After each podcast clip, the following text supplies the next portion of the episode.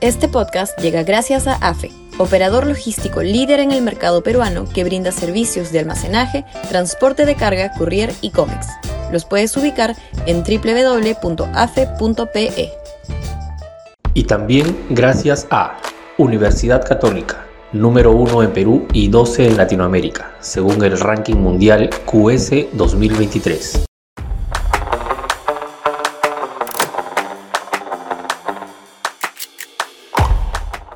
Hay nuestra oposición. Sudaca, Perú. Buen periodismo. Si Pedro Castillo pudiese elegir qué tipo de posición le gustaría tener, sin duda elegiría la actual, absolutamente irresponsable, populista, obsecuente, menuda, mediocre y cortoplacista.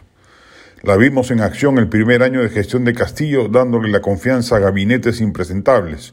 La vemos ahora disparándose al pie y dejándose atalantar al punto de censurar a una presidenta del Congreso ungida justamente como cabeza opositora y que prontamente, prontamente ya había pedido la renuncia presidencial y en su última muestra de inmadurez la vemos incapaz de presentar una lista unificada a la nueva presidencia del Congreso, poniendo en serio riesgo que hoy más tarde salga elegido alguien cercano al oficialismo o funcional a él.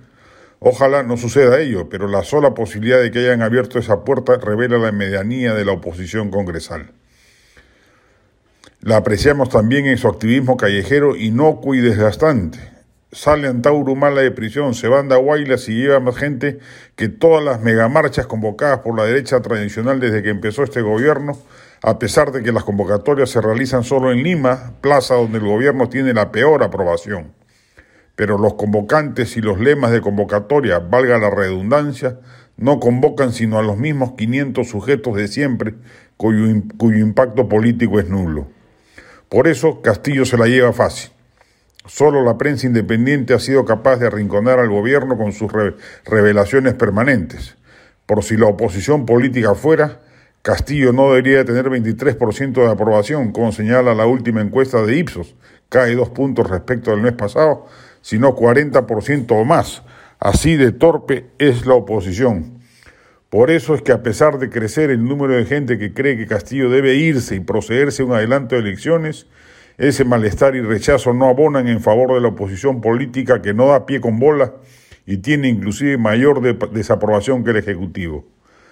A pesar de los niños y los topos, a las fuerzas opositoras en el Congreso les quedan los votos suficientes para proceder al adelanto de elecciones, para interpelar y censurar ministros, para emprender reformas y aprobar leyes proactivas, para derogar los misiles antiempresariales que ha lanzado el gobierno en temas laborales, pero no hace nada.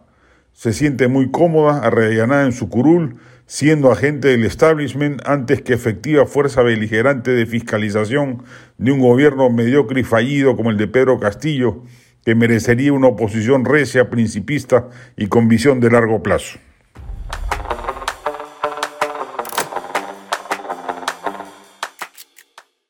Este podcast llegó gracias a AFE, operador logístico líder en el mercado peruano que brinda servicios de almacenaje, transporte de carga, courier y cómics. Los puedes ubicar en www.afe.pe. Y también gracias a Universidad Católica, número 1 en Perú y 12 en Latinoamérica, según el ranking mundial QS 2023.